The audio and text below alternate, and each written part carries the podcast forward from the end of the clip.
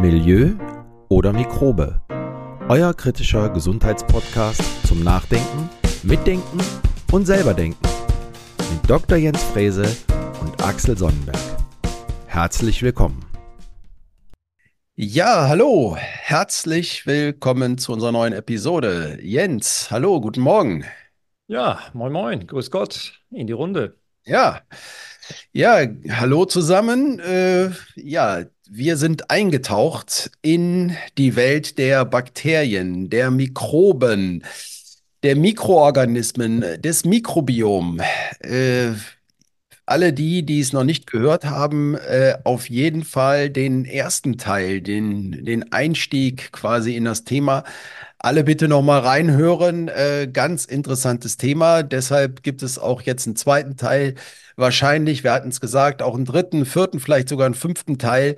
Äh, wir haben ganz, ganz viele Themen äh, in Bezug auf Bakterien und Mikroorganismen vorbereitet und ganz, ganz viel quasi im Köcher, was wir gerne noch hier mit euch besprechen wollen und gerne mit euch teilen wollen das Zitat vom letzten Mal, das äh, Jens gesagt hatte, ich komme schon ins Reden zum Thema Bakterien. Deshalb äh, will ich gar nicht so viel sagen, sondern wir legen einfach direkt wieder los heute. Ähm, beim letzten Mal äh, hatten wir schon gesagt, ohne Mikroorganismen gäbe es keinen Mensch.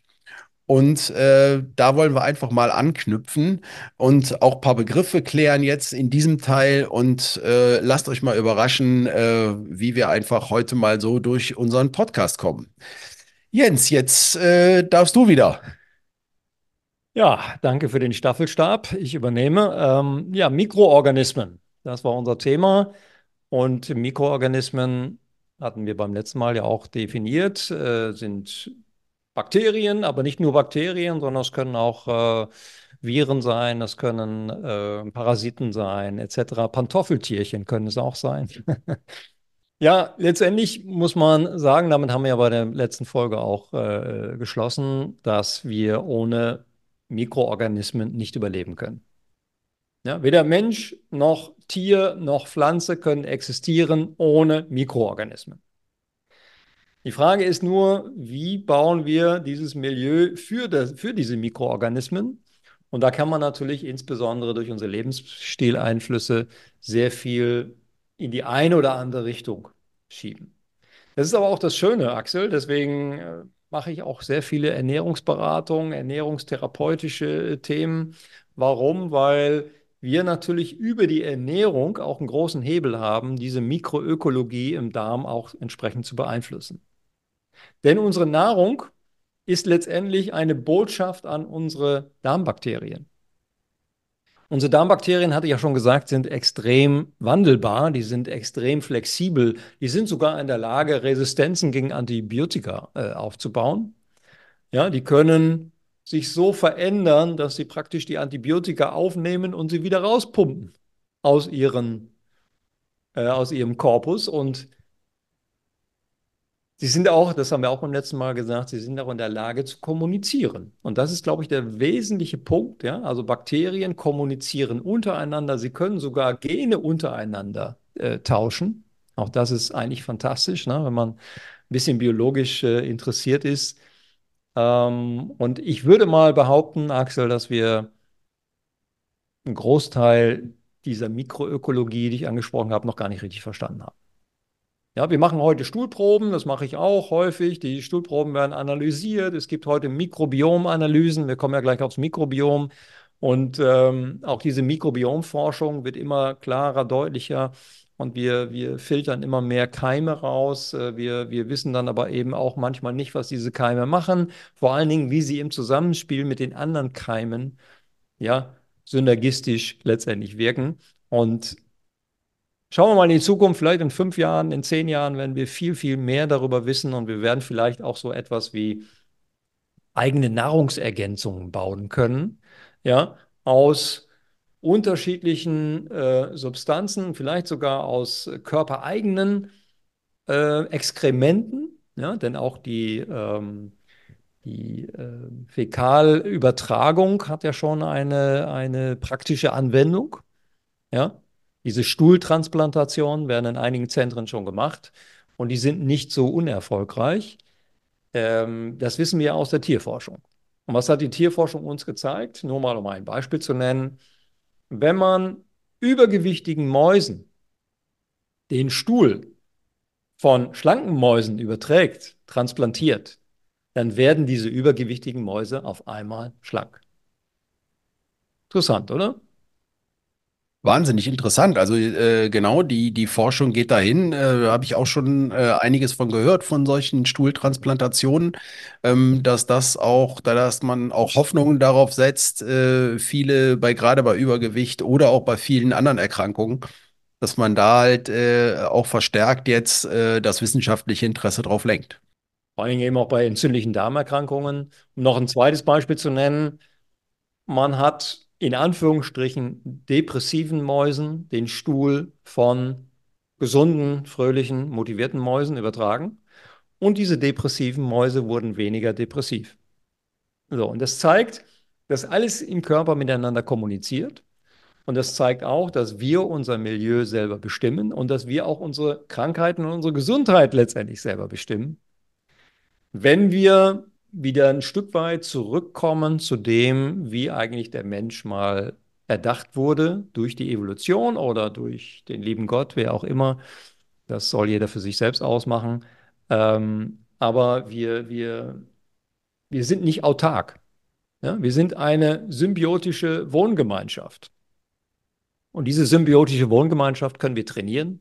Wir können sie aufbauen, wir können sie aber auch abbauen, wir können sie äh, beeinflussen, negativ wie positiv.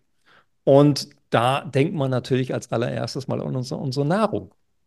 Denn die Nahrung, ja, vom Teller sozusagen in die Speiseröhre, von der Speisenröhre in den Magen. Wie viele Menschen haben heute Probleme mit der Magensäure?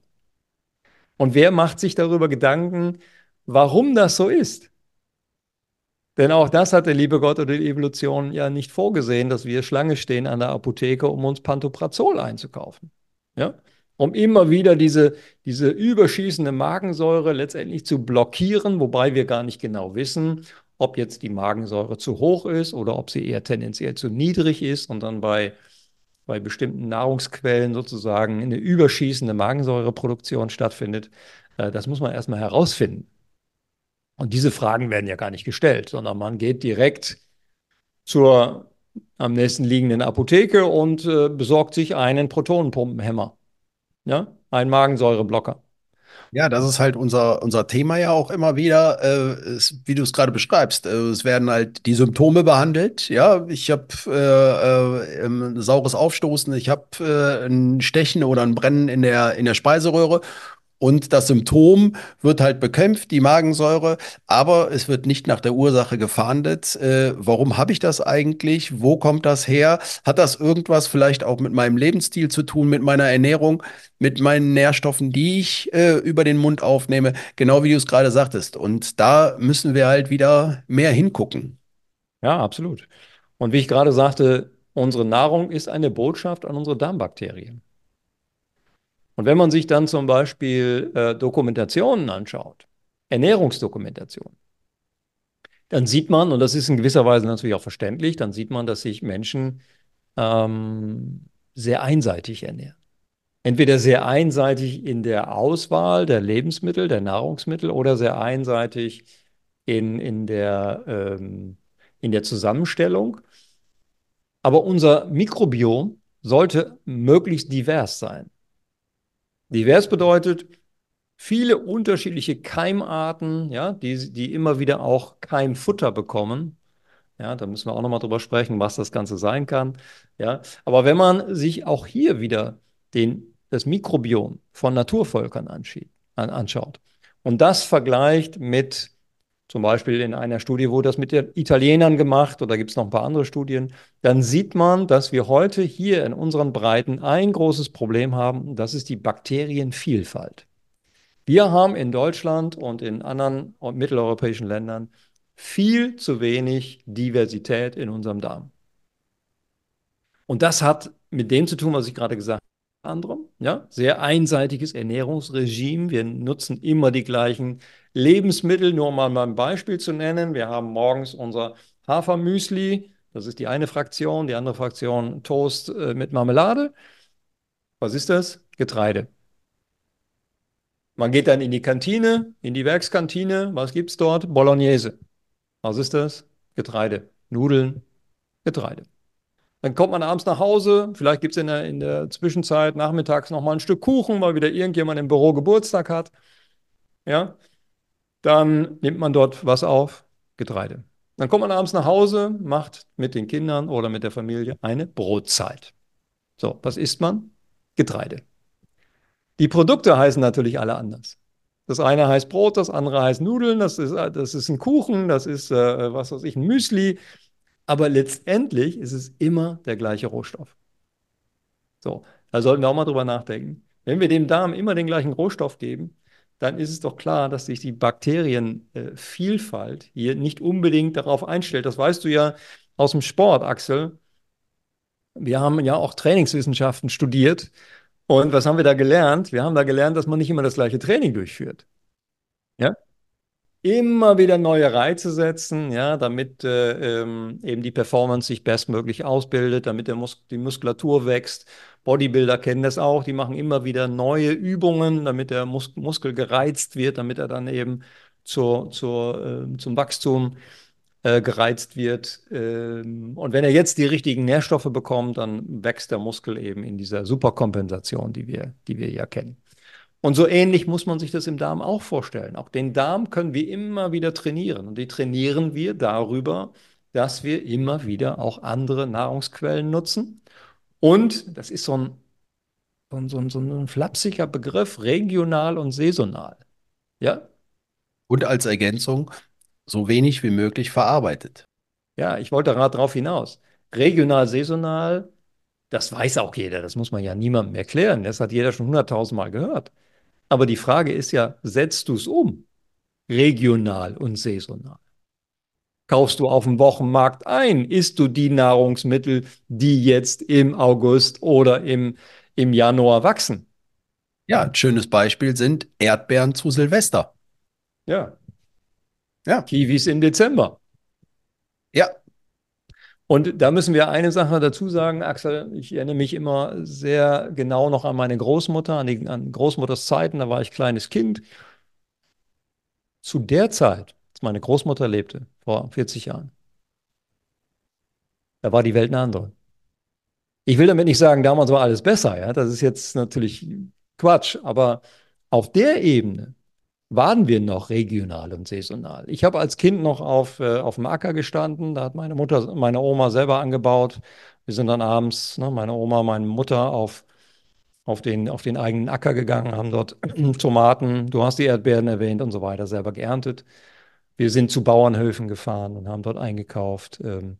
Aber dann irgendwann in den 70er Jahren kamen dann die Supermärkte.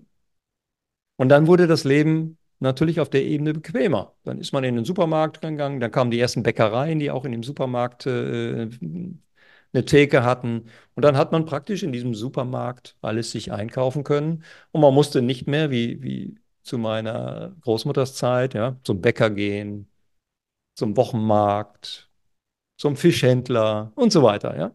Das hatten wir dann praktisch alles unter einem Dach.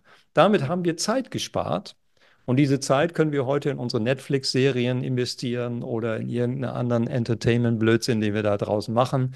Ja, wir können stundenlang auf unserer Timeline auf Instagram runterscrollen und uns irgendwie besudeln lassen, ja, weil die Zeit haben wir jetzt gespart. Wir müssen uns nicht mehr so viel mit Nahrungsmitteln beschäftigen, weil das gibt es ja heute alles vor die Tür. Ja. Wunderbar ganzen Wasserkisten. Ich muss meine Muskulatur nicht mehr bewe bewegen, belasten. Meine Knochen müssen nicht mehr belastet werden. Ich muss die Kasten Bier nicht mehr selber schleppen oder den Kasten Wasser, sondern das bringt mir alles to go nach Hause, ja, vor die Tür. Wunderbar. Haben wir uns alles in den letzten vier Jahrzehnten geschaffen. Das muss man dazu sagen. Und Axel, in den letzten vier Jahrzehnten haben wir unfassbar viele synthetische Zusatzstoffe in unsere Lebensmittel, Nahrungsmittel will ich sie gar nicht nennen, sondern in unsere Lebensmittel in, in, in, äh, eingebaut, ja, über die Lebensmitteltechnologie. Die werden dann ja auch alle, kriegen alle wunderschönen Namen, wie E, keine Ahnung, E400 irgendwas. Und dann weiß man, okay, die meisten davon sind synthetisch. Und synthetisch bedeutet immer körperfremd. hat unser Mikrobiom, um darauf zurückzukommen, noch, noch nie vorher gesehen, noch nie vorher dran geschnuppert und wird möglicherweise auch völlig irritiert, weil es evolutionär natürlich überhaupt nicht bekannt ist. Und nicht nur ein E-Stoff, sondern mehrere, mehrere, mehrere. Und das Zusammenwirken der mehreren, das ist ja auch kaum erforscht, weil man erfindet einen Stoff, der mag vielleicht helfen oder auch nicht, sei mal dahingestellt, aber das Zusammenspiel der ganzen E-Stoffe, wenn ich E210 oder E211 dann zusammenmische, was das dann im Körper macht, das ist halt einfach äh, ganz, ganz wenig erforscht. Aber du hast gerade den äh, Begriff äh, Mikrobiom wieder erwähnt. Äh, lass uns mal dabei bleiben und äh, einfach mal für unsere Zuhörerinnen und Zuhörer einfach jetzt da mal einsteigen und äh, den Begriff einfach mal klären. Also was ist eigentlich die Definition Mikrobiom? Ja, wir haben ja im letzten Podcast haben wir das Human Microbiome Project erwähnt. Also wer da nochmal ähm, Informationen braucht, der geht eine Episode zurück. Und äh, das Mikrobiom wurde 2001 das erste Mal überhaupt als Begrifflichkeit in den USA verwendet. Und was ist das Mikrobiom? Das Mikrobiom ist letztendlich die Summe aller körperzelleigenen Gene, ähm, die man auch als Mikrobiota beschreiben kann. Ja, in der Wissenschaft wird das als Mikrobiota beschrieben, also alle äh, äh, Gene, alle Bakterien, die in, in, uns leben, auf uns leben, an den Körperöffnungen sich befinden, die werden letztendlich als Mikrobiom oder Mikrobiota bezeichnet. Und man meint damit letztendlich die, die Gesamtheit der Lebensgemeinschaft aller Mikroorganismen. Und diese Gesamtheit, sowohl im Darm als auch auf der Haut, die wiegt ungefähr zwei Kilogramm. Also damit können wir da die Dimension auch schon so ein Stück weit äh, ermessen, ja, was für, für eine Rolle diese äh, auch, auch von der Quantität erstmal spielen und von der Qualität, darüber sprechen wir gleich noch. Ja, genau. Äh, lass uns nochmal äh, äh, kommen und jetzt äh, zur Qualität. Ähm, äh, welche Aufgaben zum Beispiel das äh, Mikrobiom hat, ähm, äh, was es tut ähm, und äh, wie ich das auch beeinflussen kann. Äh, das sind ja, denke ich mal, so Fragestellungen, die, an denen müssen wir jetzt auch vorbei. Äh, durch die müssen wir durch, ja? Nicht vorbei, aber durch. Ja, durch. durch. Aber an unserem Podcast vorbeikommen. Wir kommen daran vorbei. okay. Ja, klar, das, äh, wir, das wird ja auch nicht der letzte Podcast zu Bakterien sein und Mikrobiom sein. Ähm, wir haben ja nur ein Fass geöffnet. Aber vielleicht noch mal zu dem Thema. Wir haben ja so ein bisschen die Vorstellung, dass Bakterien erstmal grundsätzlich schädlich sind, ja.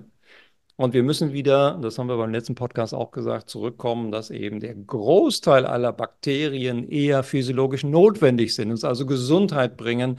Und manche Stämme, ich will mal einen Stamm nennen, wie zum Beispiel Listerien, ja, können eine Listeriose auslösen.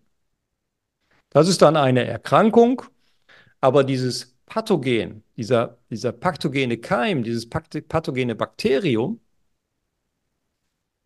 das hätte nicht oder hat nicht unbedingt zur Folge, dass wir krank werden müssen. Ja, wenn das jetzt auf einen Organismus fällt, der top gesund ist, dann macht, diese Liste, dann macht das Listerium eigentlich fast nichts. Wenn es aber auf einen vorerkrankten Körper, auf einen vorerkrankten Organismus, auf einen vielleicht sogar immunsupprimierten Organismus trifft, also auf einen, einen Menschen, der Immunsuppressiva nehmen und das sind ja nicht gerade wenig, denn wir haben ja mehr als 100 Auto, verschiedene Autoimmunerkrankungen. Und die werden alle mit Immunsuppressiva behandelt. Dann ist es klar, dass wir hier eine Schwäche haben. Und diese Schwäche kann natürlich dazu führen, dass die Bakterien, die pathogenen Bakterien, sich diese Schwäche jetzt zunutze machen und dann ähm, sich, im, sich im Organismus ausbreiten. Wie kommen die in den Körper? Lister Listerien ähm, sind auf Fleisch, auf Fisch, auf Milchprodukten manchmal und ähm, nehmen wir dann praktisch unbewusst über die Nahrung auf. Aber bei den wenigsten löst das letztendlich eine Erkrankung aus. Ich habe mal beim Robert-Koch-Institut geschaut. Es gibt pro Jahr äh, 8000, das war jetzt die Zahl von 2018, 8157 Listeriosen. Und es waren nahezu alles Menschen mit verminderter Immunabwehr. Ja, die also unter anderem äh, Immunsuppressiva einnahmen etc. Daran erkennt man schon, klar, wir nehmen ja die Immunsuppressiva, um zum Beispiel die Symptome bei, einem, bei einer Rheumaerkrankung, ja, die Schmerzen, um die entsprechend zu dämpfen. Ja? Aber wenn wir die immer nur dämpfen und nicht die Ursachen von rheumatischen Erkrankungen angehen, dann haben wir eben das, was wir auch beim letzten Mal schon über Antibiotika gesagt haben, dann haben wir eben die Kollateraleffekte. Und das ist auf Dauer natürlich nicht gesund. Den Keim vielleicht nochmal genannt, wer, wer den nochmal näher recherchieren will, das ist Listeria monocytogenes, heißt er. Und der kann eben, der ist, wie gesagt, der ist ubiquitär. Was bedeutet das? Der ist, ja, der ist um uns herum. Der lebt auf, äh, der lebt auf Lebensmitteln. Wir nehmen diese Lebensmittel auf. Wir haben dann bestimmte Abwehrmechanismen, zum Beispiel die Magensäure, ja, ist ja schon ein Abwehrmechanismus. Ähm, wir haben unser Mikrobiom, was uns schützt. Wir haben die Schleimhaut im Dünndarm, die uns schützt.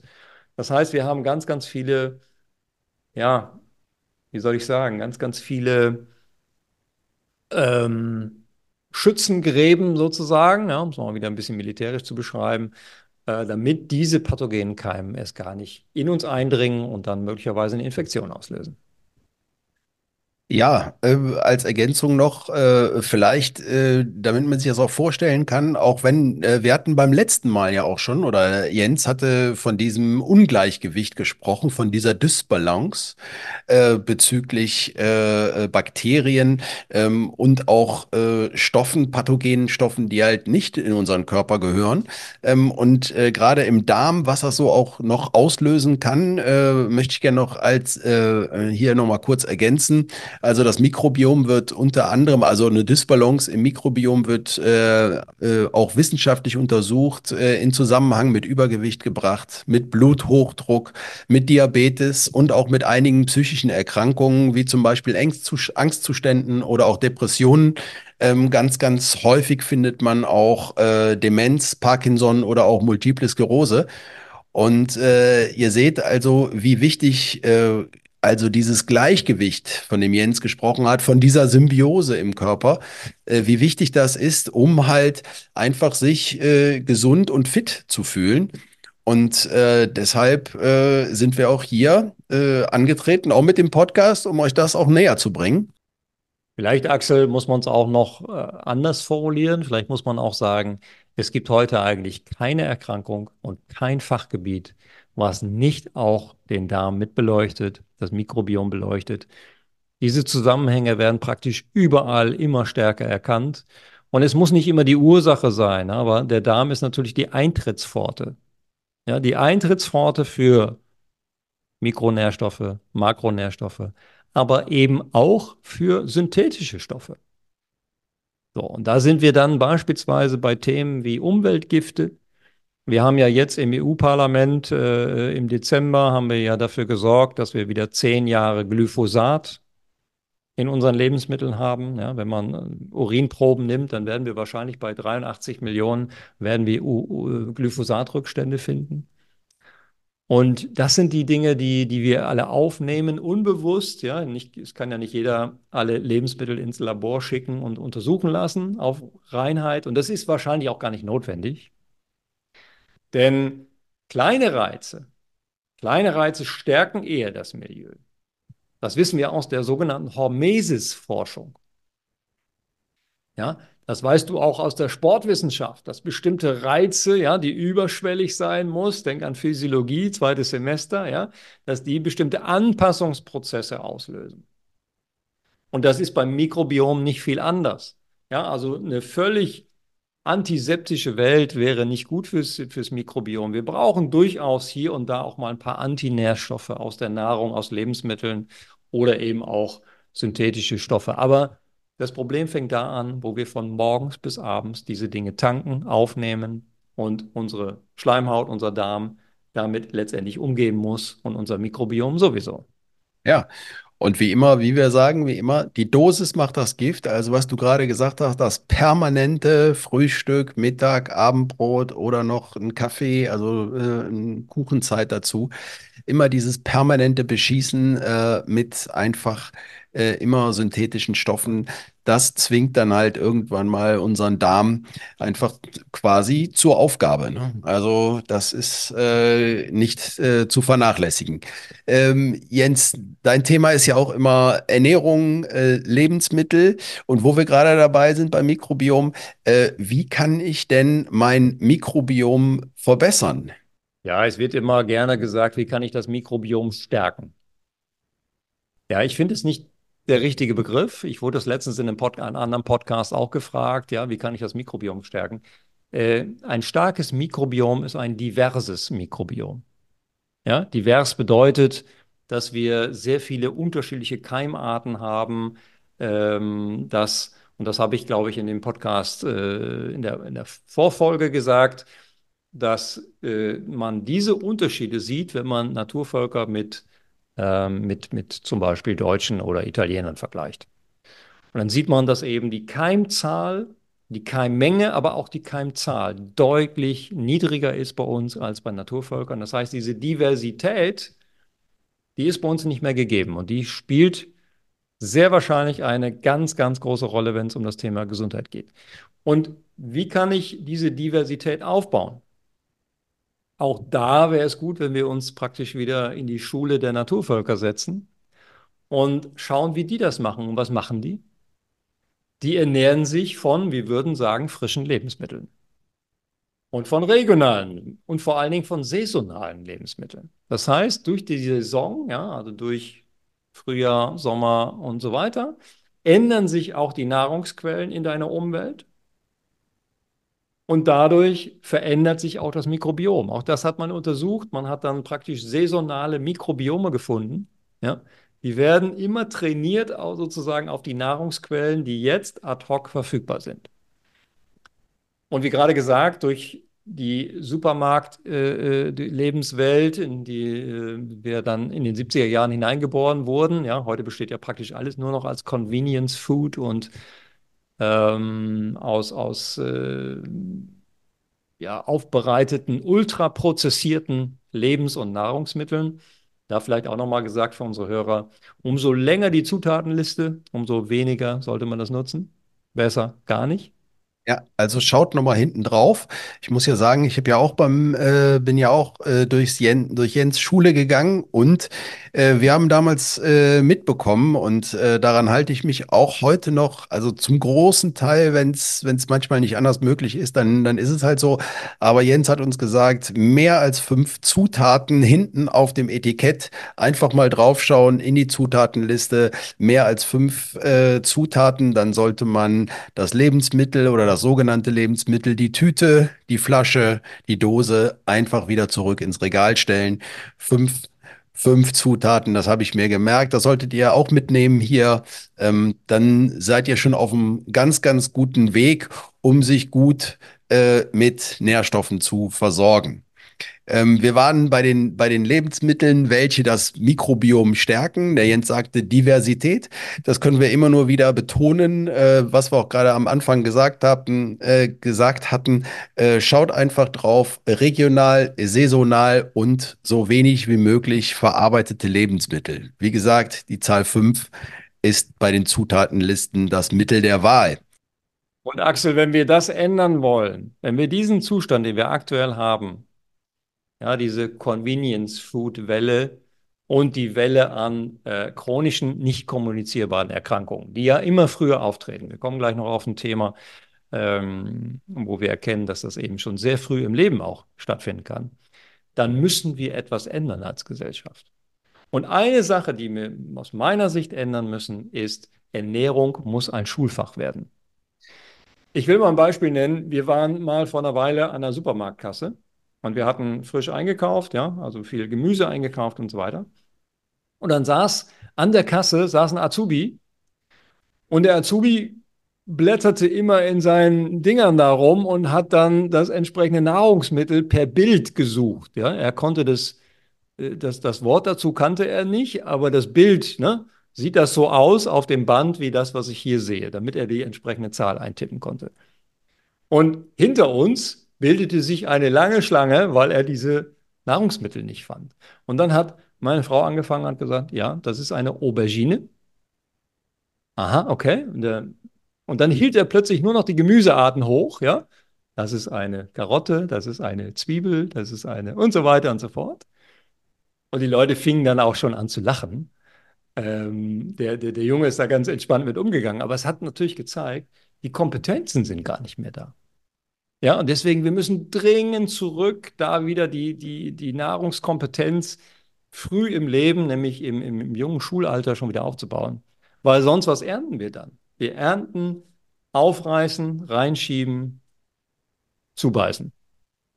Genau, also das, das vollkommen recht, äh, das beobachte ich auch, also dass da die, die Kompetenz äh, abnimmt, äh, dass man überhaupt nicht mehr weiß, was da auf dem T Tisch ist oder was auch in den Regalen äh, liegt. Und äh, da will ich dir vollkommen recht, da müssen wir ran. Und das muss ganz früh anfangen, schon im Kindesalter, schon eigentlich schon im Kindergarten und in der Grundschule, weil äh, in den weiterführenden Schulen ist es manchmal dann fast schon zu spät. Ja. Ja, du hast es gerade erwähnt, äh, es fängt manchmal schon ganz, ganz früh an ähm, bezüglich Bakterien, bezüglich Mikrobiom, wie so ein Mikrobiom sich auch ausbildet. Ganz, ganz früh heißt, äh, es fängt schon äh, im Mutterleib an. Und äh, da sind wir bei einem, bei einem nächsten Thema, das wir hier äh, streifen wollen in unserem Podcast heute, und zwar äh, Schwangerschaft und Bakterien. Und äh, da haben wir auch noch äh, eine äh, historische Figur wieder, äh, die wir auch beleuchtet haben und die wir uns, äh, die wir recherchiert haben. Äh, aber Jens, äh, lass uns direkt, lass uns erstmal bei äh, beim Mutterleib bleiben. Bakterien und Schwangerschaft. Ja, ich sage es in meinen Seminaren immer ganz gerne. Äh, wir brauchen viel mehr Ernährungscoaches, viel mehr Ernährungsfachleute, die sich mit äh, der Schwangerschaft beschäftigen, beziehungsweise mit Kunden beschäftigen, die schwanger sind. Denn auch die, die Ausstattung mit den richtigen Bakterien, auch die immunologische Imprägnierung, die Ausstattung findet letztendlich im Mutterleib schon statt.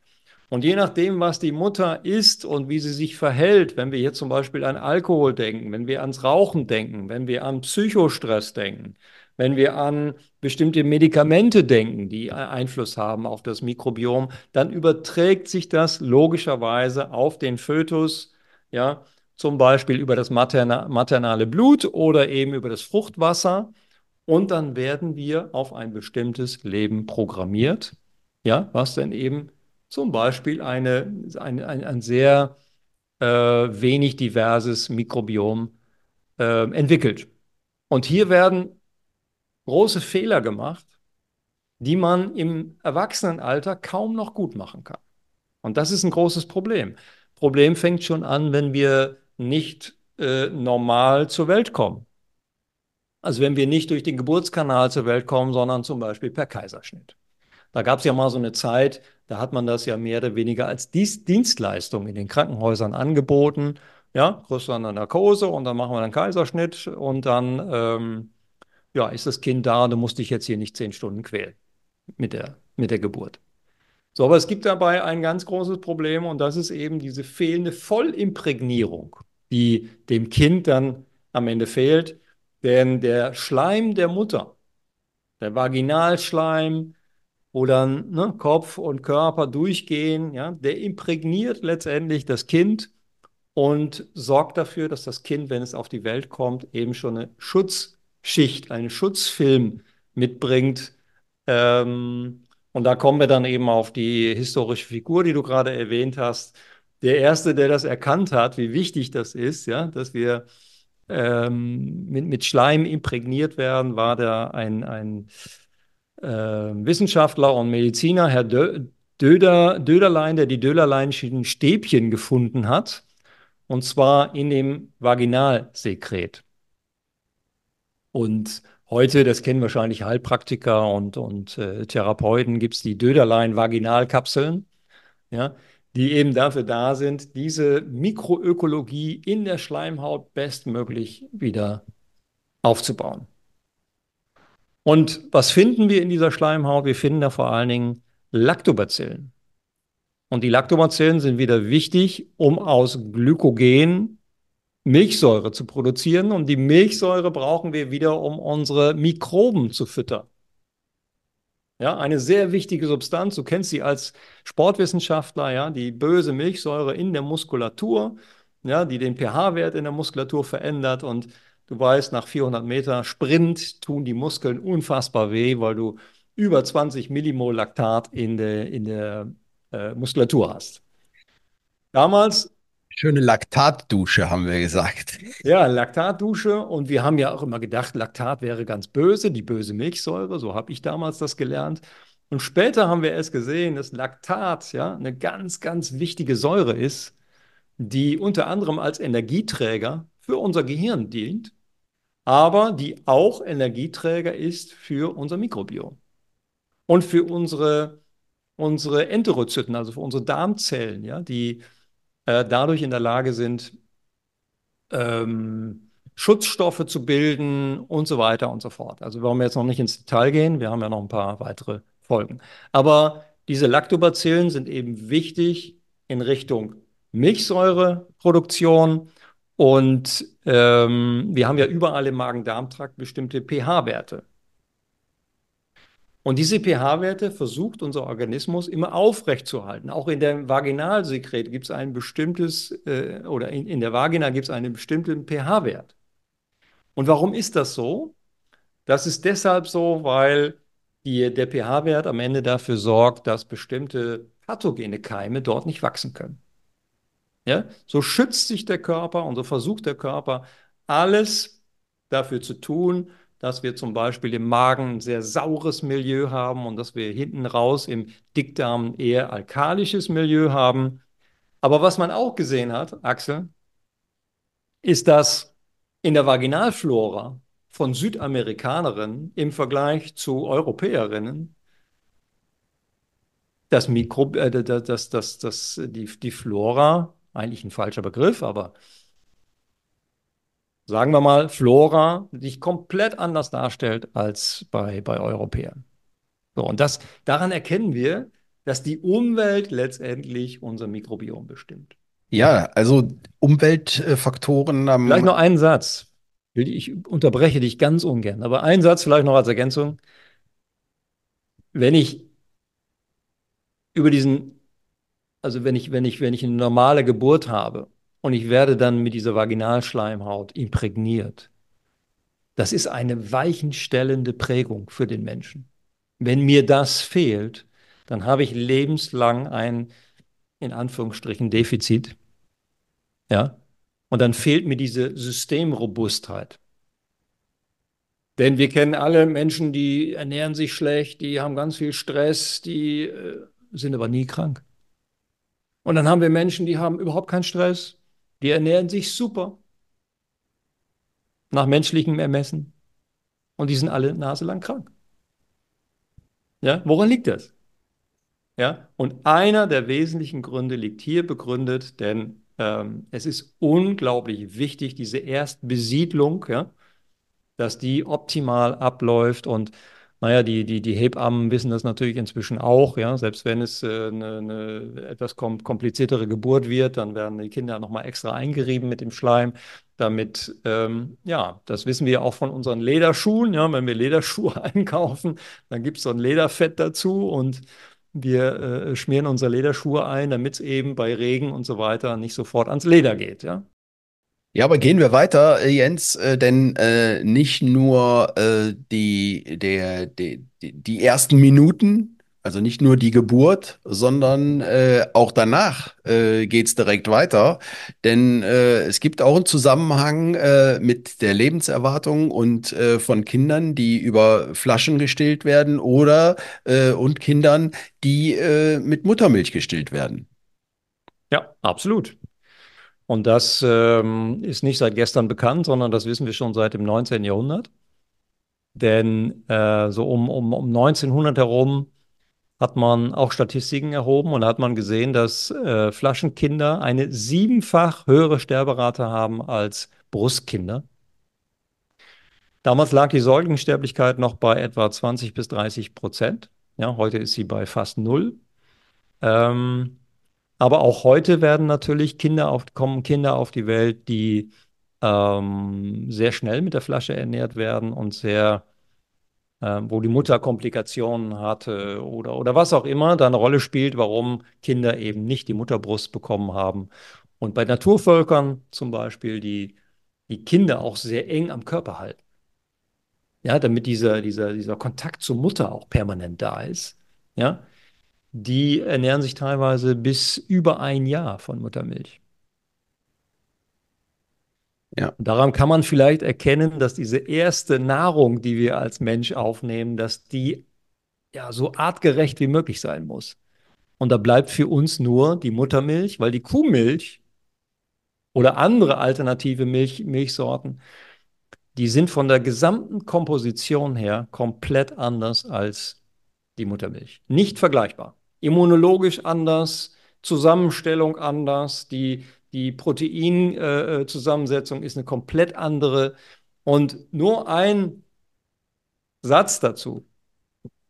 Wenn man sich vorstellt, wie ein Kalb auf die Welt kommt und wie ein Säugling auf die Welt kommt, ich glaube, dann weiß jeder, ne, dann sieht auch jeder, ein Kalb hat sofort einen Körperbau, muss sofort stehen, muss sofort Stabilität haben, Muskulatur, Knochen. Und bei Menschen wir robben acht, neun Monate am Boden rum, ja, dann krabbeln, dann versuchen wir so ein bisschen in den aufrechten Gang zu kommen, haben weiche Knie, fallen immer wieder um, so, und dann nach ein paar Wochen geht es ein bisschen besser und dann verändert sich das. Aber im Gegensatz zu Rindern, im Gegensatz zu Schafen und zu, zu, äh, zu anderen, äh, die, die Säugetieren, ist bei uns das Nervensystem im Vordergrund und bei zum Beispiel äh, Kälbern steht ähm, der Körperbau im Vordergrund. Und dann ist es auch logisch, ne, dass, die, dass die Milch anders komponiert sein muss. Da hat man eine ganze Weile geglaubt, naja, also Kuhmilch ist ja das gleiche wie Muttermilch, also ist es gar kein Problem, kann man austauschen, eins zu eins. Und da hatten wir einen ganz, ganz großen Irrglauben an der Stelle. Ja, und äh, nicht nur für das Neugeborene ist, ist die Milch oder die Muttermilch äh, von immensem Vorteil, sondern auch für die Mütter selber. Also äh, Mütter, die stillen, haben ein wesentlich geringes Risiko für Brustkrebs, äh, für Brustkrebserkrankungen und auch ein wesentlich geringes Risiko, um äh, später an Diabetes zu erkranken. Also das nur so als äh, Ergänzung. Und äh, dann äh, ist es auch so, also ganz. Ja, das betrifft Mütter, die nicht mindestens sechs Monate gestillt haben. Ja. Und das wird nicht nur Brustkrebs und Diabetes Typ 2 sein, da ist es am besten untersucht, aber da gibt es wahrscheinlich auch noch andere Krankheiten, die damit äh, in Korrelation stehen. Ja, und äh, was, was da zu erwähnen wäre, sind natürlich auch die äh, Allergien. Also man sieht ja, das hast du auch schon, glaube ich, im, im äh, vorigen Podcast zu den Bakterien erwähnt, gerade, äh, dass es äh, viel höhere Allergieraten gibt bei Menschen, die halt nicht gestellt wurden halt, ne? Und äh, da hast du auch noch ein paar Zahlen mitgebracht, glaube ich, die wollten wir, wollten wir ja auch nochmal einwerfen, ne? Ja, und da gibt es sehr schöne Studien, die zeigen, dass ungestillte Kinder viel stärker zu Darmentzündungen neigen, viel stärker zu Reizdarmsyndrom äh, neigen und so weiter. Und ähm, ja, wie ist man wissenschaftlich vorgegangen, um das Ganze zu, zu ergründen? Da gibt es einen, einen Forschungszweig, den wir hier mal nennen wollen. Das ist die Gnotobiotenforschung. Klingt jetzt ein bisschen merkwürdig, aber da geht es eigentlich darum, dass man ähm, Nagetiere züchtet, ja, und die isoliert und die praktisch äh, zu einer keimfreien Maus zum Beispiel züchtet. Und mit diesen keimfreien Mäusen hat man dann äh, viele, viele Untersuchungen gemacht bis heute. Ja, da, die, die, äh, da gibt es direkt, da gibt einen großen Handel von keimfreien Mäusen. Ja, die muss man dann einkaufen, wenn man wissenschaftliche Studien machen muss oder möchte. Und man sieht halt bei diesen keimfreien Mäusen, bei diesen Gnotobioten-Mäusen, dass sie kein funktionierendes Immunsystem haben. Die, die legen zum Beispiel viel weniger Lymphbahnen an dem Darm. So, und da könnte man jetzt noch weitergehen. Die Lebenserwartung ist deutlich reduziert. Und das zeigt, glaube ich, ziemlich deutlich, wie gut wir unsere, unser, unseren Darm und unser Mikrobiom auch auf der Haut, das muss man nicht vergessen, ähm, pflegen sollten. Aber wenn man sich jetzt, wie du gerade gesagt hast, dann die Allergiestatistiken anguckt, und ich erinnere mich sehr gut an einen Spruch von einem weltberühmten Fußballer, der vor ein paar Wochen gestorben ist. Ja, du weißt, wen ich meine. Der hat mal im aktuellen Sportstudio gesagt, er erinnert sich, als er 20, als 20-Jähriger in den Bus gestiegen ist zum Auswärtsspiel, da hatte niemand irgendetwas für Allergien dabei. Wenn du heute in den Bus einsteigst, dann hat jeder sein Asthmaspray dabei und jeder seine, was weiß ich, Allergiepillen und so weiter in der, in der Tasche. So, da hat sich also in 40 Jahren etwas dramatisch gedreht. Wir sind vielleicht, vielleicht kann man das so sagen, wir sind vielleicht die erste Generation, die auch die Folgen von Nahrungsveränderung, Nahrungsverhalten, von, von dieser Lebensmitteltechnologie und von Antibiotika zu tragen hat. Ja? Nicht falsch verstehen, Antibiotika im Notfall retten die das Leben, aber diese, diese, diese Verschreibung, äh, Verschreibungswahnsinn, der, der viele Jahre geherrscht hat, zum Glück hat sich das etwas geändert, ja, der hat letztendlich dazu geführt, dass wir Menschen mehr oder weniger zu keimfreien Mäusen geworden sind, ja.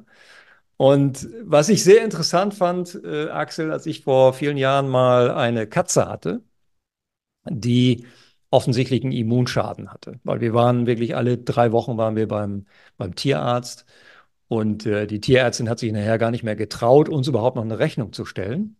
Wir hatten die Katze gefunden und wir haben sie dann äh, mitgenommen und aufgezogen. Und ähm, da haben wir bei der, bei der Katze gesehen, dass die unheimlich viele Infektionen hatte und ähm, sie ist wahrscheinlich ausgesetzt worden von der Gruppe ja, weil sie offensichtlich nicht überlebensfähig war. So. Und wir haben dafür gesorgt, dass sie dann noch sechs Jahre gelebt hat, also auch eine deutlich reduzierte Lebenserwartung. Wir wissen natürlich auch nicht, ob die Muttermilch von der Mutter bekommen hat und so weiter, keine Frage. Ähm, aber was ich damit sagen wollte, ist eigentlich, dass wir zum Tierarzt häufig gefahren sind und die Tierärztin hat uns dann immer ein Aufbaufutter gegeben. Ne, die hat zum Beispiel ein Antibiotikum verschrieben und hat uns zu dem Antibiotikum ein Aufbaufutter gegeben. Und Herrchen und Frauchen sind dann schön zur Kasse gelaufen und haben dieses Aufbaufutter dann bezahlt. Das waren dann manchmal 50 Euro, manchmal 60 Euro. Ne, meine Frau hat dann immer ein bisschen gelächelt und ich habe komisch geguckt, ja, gedacht schon wieder 50 Euro. Aber Frauchen und Herrchen zücken dann den Geldschein und tun alles für diese Katze. Ja, ich kann dir nicht sagen, wie viel Geld mich diese Katze gekostet hat, aber das, das will ich jetzt gar nicht in Geld messen. Ich will nur sagen, wenn wir Menschen zum Arzt gehen, ja, und wir bekommen ein Antibiotikum verschrieben, dann wird eben nicht ein Probiotikum gleichzeitig dazugegeben. Ja? So nach dem Motto, okay, wir brauchen das Antibiotikum jetzt und danach brauchen wir aber wieder diese Rekolonisation, diesen Wiederaufbau von, von, von Flora, die sich natürlich auch selbstständig wieder aufbaut, aber besser natürlich, wenn man sie entsprechend unterstützt. Naja, und ich habe die Faktoren genannt. Das führt natürlich letztendlich dazu, und ein Großteil des Immunsystems liegt nun mal im Darm, dass wir eine sehr hohe Allergieneigung in der Gesellschaft haben, dadurch, dass wir ein, eine kollektiv darmgestörte Gesellschaft geworden sind. Das kann man, glaube ich, so behaupten. Das würden, glaube ich, auch viele, viele unterschreiben. Denn nur um mal ein paar Zahlen zu nennen, 20 Prozent der Kinder, 30 Prozent der Erwachsenen haben mindestens eine Allergie oder erkranken an mindestens einer Allergie. Das betrifft aktuell etwa ja, so rund 20 Millionen Deutsche. Und wenn man sich Hochrechnungen anschaut, zum Beispiel Hochrechnungen der European Academy of Allergy and Clinical Immunology, dann werden in 15 Jahren wird jeder zweite Europäer eine Allergie haben.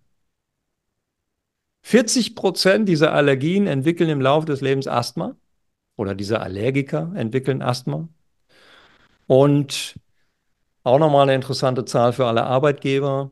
Allergien ver verursachen 100 Millionen Fehltage in Europa.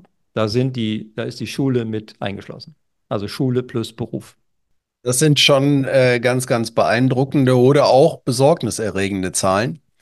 Ähm, an der Stelle äh, nochmal kurz auch gesagt, ja, wir werden auch nochmal ein eigenes Thema, also Jens hat ein paar Zahlen genannt, äh, es gibt noch viel, viel mehr Zahlen. Es gibt, äh, wir wissen, es gibt ganz, ganz viel noch äh, zu Allergien zu sagen, ganz, ganz viel zu Antibiotika zu sagen.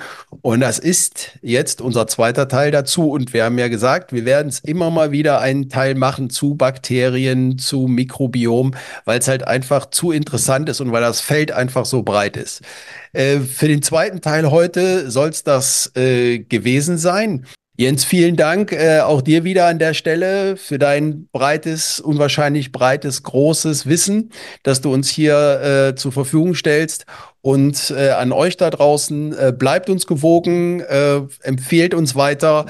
Dann sehen wir uns am nächsten und hören uns vor allen Dingen am nächsten Montag wieder. Bis dann, macht's gut. Ciao, ciao. Bye, bye. Das war Milieu oder Mikrobe, euer kritischer Gesundheitspodcast. Vielen Dank und bis zum nächsten Mal.